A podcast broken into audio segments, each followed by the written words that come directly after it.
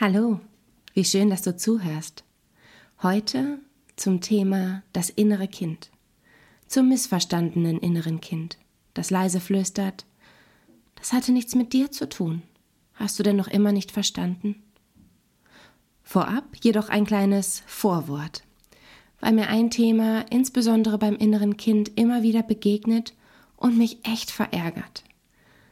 Der Mental Health Markt boomt und überall gibt es Selbstfindungskurse, die damit locken, nach der Bearbeitung von Worksheets und dem Konsumieren von aufgezeichneten Videos endlich bei sich zu sein, sich endlich selbst zu lieben.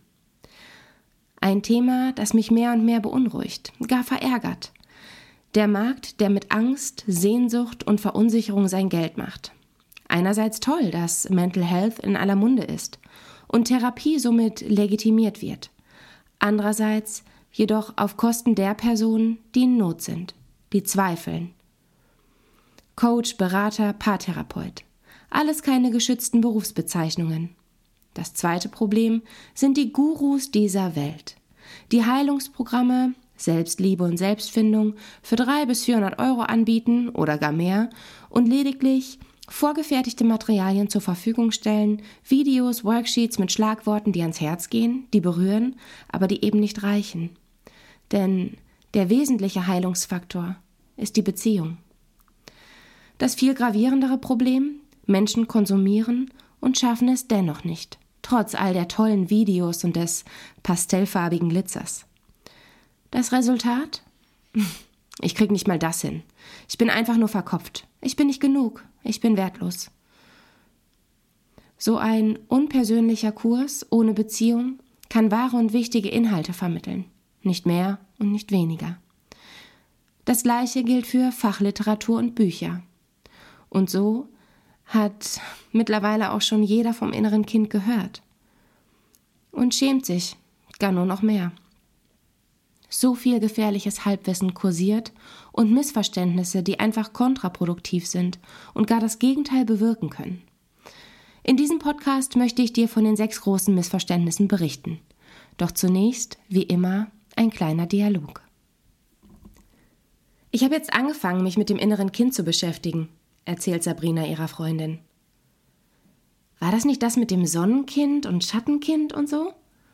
fragt Kathi interessiert nach. Ja, genau. Ich bin jetzt gerade dabei, die ganzen Glaubenssätze irgendwie umzuformulieren. Also so aus Ich bin wertlos wird Ich bin wertvoll. Kathi muss lachen. so einfach also. Sabrina lacht direkt mit. Naja, das braucht ja auch alles seine Zeit. Ich habe auch schon das Sonnenkind gemalt. Erzähl mir vom Sonnenkind, fordert Kathi sie auf. Das Sonnenkind lacht viel, es ist stark, unabhängig und voller Zuversicht. Es fühlt sich wohl, freut sich an den kleinen Dingen, es ist großzügig und hilfsbereit, schwärmt Sabrina. Kathi legt den Kopf zur Seite und schaut ihre Freundin schief an. Aber das bist du doch alles. Diese Aussage berührt Sabrina sehr. Sie ist fast stolz und gleichzeitig so unheimlich traurig und sagt, ja, aber so zu sein ist so anstrengend. Es ist wie eine Rolle, die ich spiele. Und ich kann einfach nicht mehr. Ich will endlich leben. Im letzten halben Jahr saßen so viele Sabrinas bei mir in der Praxis, als Teil des Paares oder in der Lebensberatung. Letzteres wird bei diesem Thema auch immer vor, nach oder während einer Therapie in Anspruch genommen. Ich bin und ich sehe mich nicht als Psychotherapeutin. Ich habe nicht den Anspruch zu heilen. Eine Heilung impliziert, dass man krank ist. Vielmehr sehe ich, dass die Menschen sich selbst verachten, teilweise so sehr, dass daraus Krankheiten entstehen können oder entstanden sind, und letzteres erfordert in jedem Fall eine psychotherapeutische Hilfe. Was tue ich also? Ich sehe das innere Kind. Ich höre es. Ich verstehe es. Etwas, was die Menschen selbst oft nicht tun. Im Gegenteil, das innere Kind wird verachtet, abgewertet, eingesperrt, wie ein Dämon behandelt. Wenn es rauskäme, ich es sehen und ihm zuhören würde, dann laufe ich ja Gefahr, wieder all das zu erleben, all das zu fühlen und durchzumachen, was ich in meiner Kindheit durchmachen musste. damals, als ich ausgeliefert war, schwach war, bedürftig war, klein war, ein Kind war. Und dann beschäftigt man sich eben mit dem Schatten- und Sonnenkind. Das Schattenkind muss sterben. Eine harte Aussage, ja. Daran erkenne ich die große Not. Nicht immer ist diese Aussage so hart, aber in jedem Fall konzentrieren sich die Menschen lieber auf das Sonnenkind, auf das Gegenteil.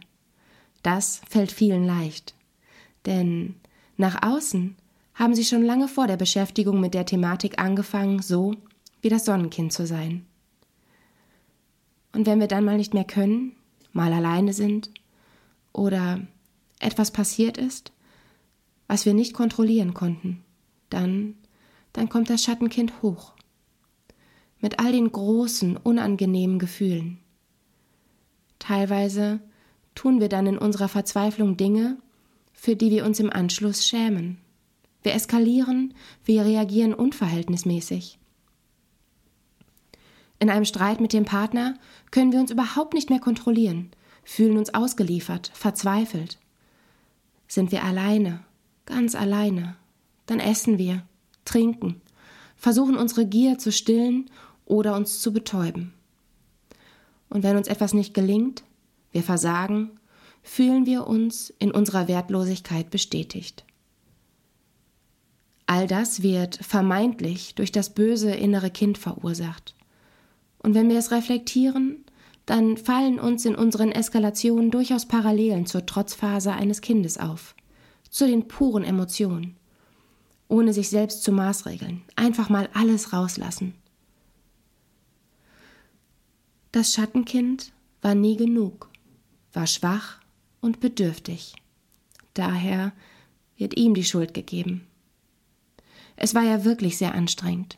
Es hat ja wirklich nicht gereicht. Und die Eltern, die hatten es ja eben auch nicht leicht. Das Problem, das Schattenkind war und ist ja deswegen so traurig und dunkel, weil es nie gesehen, gehört, verstanden, geliebt wurde. Die sechs Missverständnisse des inneren Kindes. Erstens. Konzentriere dich auf dein Sonnenkind. Das Sonnenkind war und ist ja nicht schwer zu sehen. Oft wirst du als Erwachsener oder als Erwachsener, zumindest nach außen, ja genau zu dem Menschen, der du als Kind sein wolltest. Zum Gegenteil des Schattenkindes, zum Sonnenkind. Zu dem Menschen, den man nicht so behandelt hätte, der nicht so oft kritisiert worden wäre, der angepasster gewesen wäre, dem es gut gegangen wäre. Das zweite Missverständnis. Dein inneres Kind ist ein Dämon. Nein, dein inneres Kind ist kein Dämon. Dein inneres Kind scheint die Ursache deiner Probleme zu sein. Es war nie genug, es war anstrengend, es wollte zu viel. Das war das Gefühl in deiner Kindheit. Das Problem warst jedoch nicht du, nicht das Kind, sondern es war deine Umwelt, die dir dieses Gefühl vermittelt hat. Ich weiß, es ist so schwer zu greifen. Und wieder könntest du sagen, na ja, aber meine Umwelt hat ja einfach auf mich reagiert dann stelle dir dich bitte als dreijähriges Mädchen oder als dreijährigen Jungen vor. Und nun stell dir vor, wie so ein kleines, quirliges Kind angeschrien wird, weil es anstrengend ist, bedürftig ist. Los, stell es dir vor. Es ist ausgeliefert. Der Macht, der Wut der Eltern. Es versteht nicht. Es ist verzweifelt und fühlt sich klein. Es ist kein Dämon, auch nicht im Alter von sechs und nicht im Alter von zwölf. Das dritte Missverständnis. Meine Eltern sind nicht schuld. Die logische Konsequenz. Meine Eltern haben mich nicht gesehen, mir das Gefühl gegeben, nicht genug zu sein, sie sind also schuld. Ich kann es aber ja A nicht ändern und B sind sie ja jetzt ganz anders. Ich möchte also nicht den Kontakt abbrechen. Naja, es geht nicht zwingend um einen Kontaktabbruch, eine Aussprache, Vorwürfe. Es geht einzig und allein darum, Mitgefühl für dich zuzulassen, der Enttäuschung Raum zu geben, dir Raum zu geben und das zu tun, was deinen Eltern nicht möglich war. dich zu sehen, zu hören, zu verstehen und zu lieben. Viertens. Meine Eltern sind schuld. Schuld ist ein so großes Wort. Ich vermeide es, von Schuld zu sprechen. Ich finde das Wort Verantwortung sanfter und passender, sofern wir nicht über Misshandlung und Missbrauch sprechen. Deine Eltern hatten Verantwortung für dich.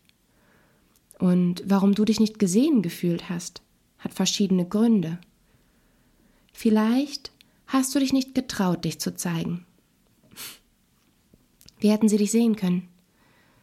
Vielleicht haben sie dir suggeriert, dass du großartig bist und du hast ihnen einfach nicht geglaubt und dachtest, du müsstest nun ganz viel tun, damit sie nicht merken, dass du es vielleicht gar nicht bist.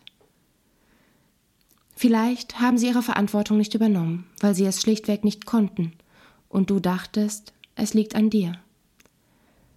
Es geht nicht darum, den Bösen zu finden, aber oft nimmt man lieber selbst die Schuld auf sich, als sie anderen zu geben. Haben wir ja auch so gelernt. Stell dich nicht so an, du nervst, ich kann nicht immer nur für dich da sein, du bist selbst schuld. Und oft haben wir dann mehr Verständnis für unsere Eltern als für uns selbst. Das fünfte Missverständnis. Ich bin nicht bedürftig. Doch, bist du. Sind wir alle. Wir haben Bedürfnisse, also sind wir bedürftig. Aber, naja, durch eben die gerade genannten Sätze. Stell dich nicht so an, ich kann nicht immer nur für dich da sein, du bist selber schuld. Werten wir diese Bedürftigkeit ab. Diese Sätze und andere, die haben wir so oft gehört, und ihnen zugrunde liegt die Abwertung der eigenen Bedürftigkeit. Etwas vollkommen Menschliches und Natürliches wurde zu etwas Schambehaftetem, weil wir das jahrelang eingeredet bekommen haben. Naja, und diese Sätze wurden manifestiert.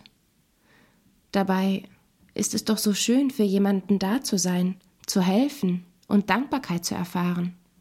Wofür gibt es denn Bedürfnispyramiden?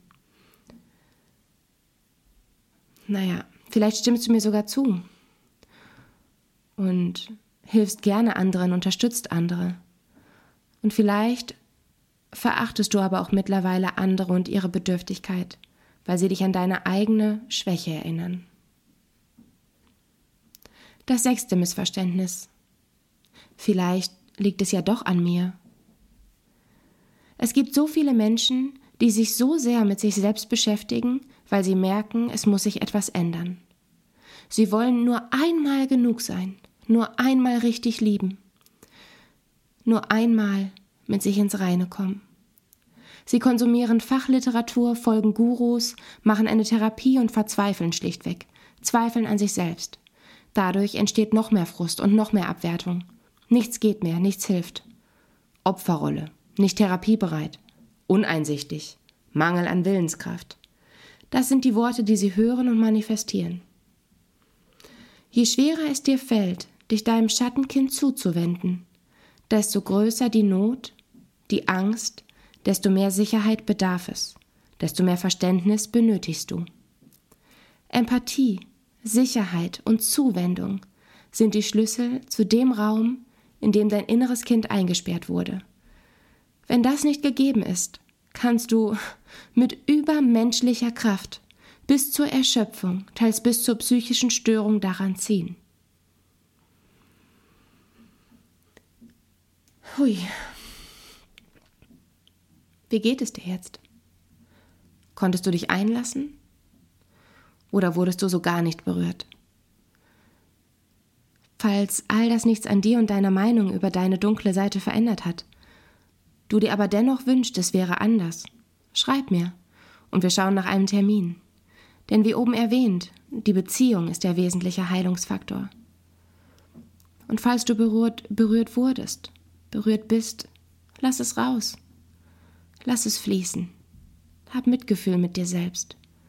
Und nimm diese kleine Version deiner selbst mal an die Hand. Red ihm oder ihr gut zu. Spürst du schon so etwas wie Stolz? Wie Dankbarkeit. Ja, Falls ja, da kommen mir fast selbst die Tränen.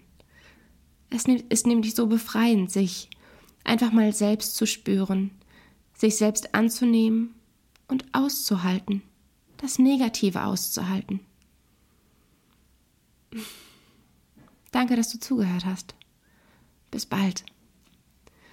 Im nächsten Podcast geht es dann wieder um Beziehungen und auch nochmal darum, warum es so wichtig und sinnvoll ist, auch das Schattenkind mit in die Partnerschaft zu bringen, so schwer es auch ist und fällt. Wie immer gilt, falls du Fragen hast, schreib mir gerne auf Instagram Lieblingssternstaub oder über mein Kontaktformular auf meiner Internetseite www.jennifer-angersbach.de.